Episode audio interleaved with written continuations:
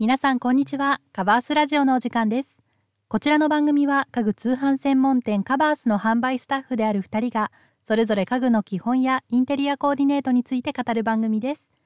本日のパーソナリティは私由美が務めます。本日皆さんと共有したいテーマは部屋をおしゃれに見せる間接照明の置き場所です。それでは本日もぜひ最後までお付き合いください。はいではえっと、早速ですねお話ししていきたいんですけれども本日は、えっと、リビング寝室そしてワンルームの3つのパターンを例に挙げてそれぞれおしゃれに見える間接照明の置き場所を解説していこうと思います。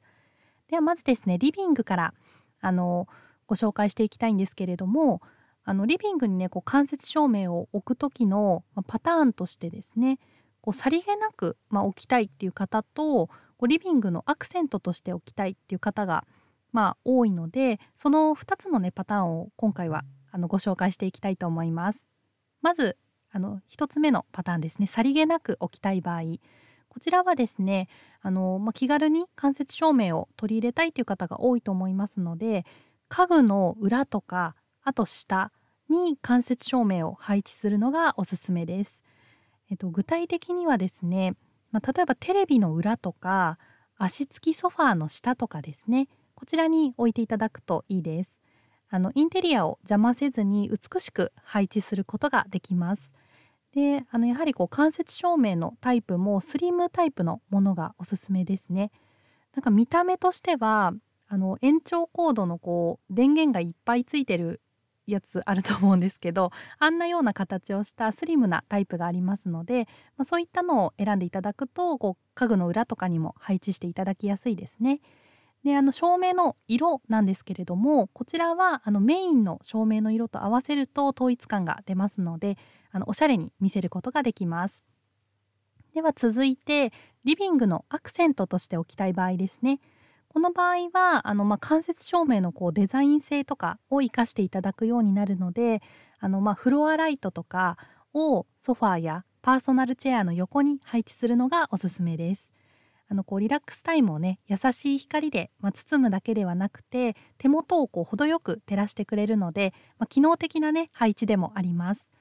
まあ、コンセントの位置にちょっと配慮する必要はあるんですけれども壁やソファーにこう光が反射するように配置していただくのがいいと思います。そうですね、まあ、奥行きとかあと開放感をプラスすることができます。あの間接照明をねこう置いたスペースがこうふんわりこう光で浮かび上がっているようなイメージになるようにあの配置していただくといいと思います。ではですね次は、えっと、寝室に間接照明を置く場合について解説していきます。と寝室にですね置く場合は考えられる配置が3つあります。えっと、ヘッドボードの裏に隠して配置する方法そしてベッド横にナイトテーブルを置いてその上に間接照明を置く方法そして照明付きのベッドを配置する方法の3つです。そうですね、まあ、スタンドタイプの間接照明を結構置かれる方も多いと思う置きたいなって思ってる方も多いと思うんですけれどもそういった場合はあのお部屋のですねコーナー部分に配置するとあの光のですね広がりがとても綺麗です。で、まあ、ベッドのねもう身長を考えているということであればあの照明付きベッドもおすすめです。あのこう夜ね目が覚めてしまった時もこうパッとつけて使えるのでそういった面ではすごい便利ですね。で、まあ、寝室もやっぱりこうできるだけシンプルにすっきり見せたいということであればでさらに今のベッドをそのまま使いたいということであればヘッドボードの裏に隠してあのリビングの時と同じようにスリムタイプのものを配置していただくのがいいと思います。では最後にワンルームですね。あのワンルームはどうしてもちょっとこう狭く見えがちなので、まあ、部屋をこういかに広く見せる配置で間接照明を置くのかっていうのがポイントになります。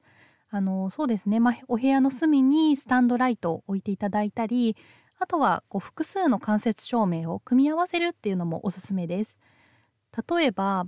そうですね。ソファー横にこうフロアライトちょっと背の高めのものを置いていただいてソファー下にはスリムタイプのライト。でベッド横にスタンドライトを配置するっていう風にすると、まあ、例えばこうつける間接照明の組み合わせを変えたりとかあのフロアライトの光の向きを調節していただければあの気分によってこうお部屋をの雰囲気を自由にコーディネートすることができます。あのワンルームはこう広く見せるっていうところもポイントですしこういかにねこうマンネリ化を防ぐかというかお部屋の雰囲気をこう簡単に変えられるような仕組みにしておいた方があのおしゃれを楽しみやすいので、まあ、いくつかですねあのライトを組み合わせていただくっていうのもいいと思います。そうですねまあここまでねこう解説してきたんですけれどもやっぱりこう声だけでは私のね説明だけではちょっとイメージがねつかないっていう方もいると思いますのであの概要欄に本日の内容をまとめた記事のリンクを貼っておきます。あのこちらの記事では実際にこう間接照明を配置した CG のレイアウト例を見ることができますので是非合わせてチェックしてみてください。あのおすすめ商品もご紹介しているので是非商品あの照明選びの参考にしてみてください。カバースラジオではインテリアや生活に関する質問を募集しています。ソファー選びのコツを教えてほしい、リビングのカラーコーディネートについて知りたいなどお悩みや気になるテーマを教えてください。皆さんがコメントしてくださったお悩みは番組のテーマとしてどんどん採用させていただきますので、ぜひお気軽にお声をお聞かせください。はい、えっと今日は間接照明の置き場所についてあの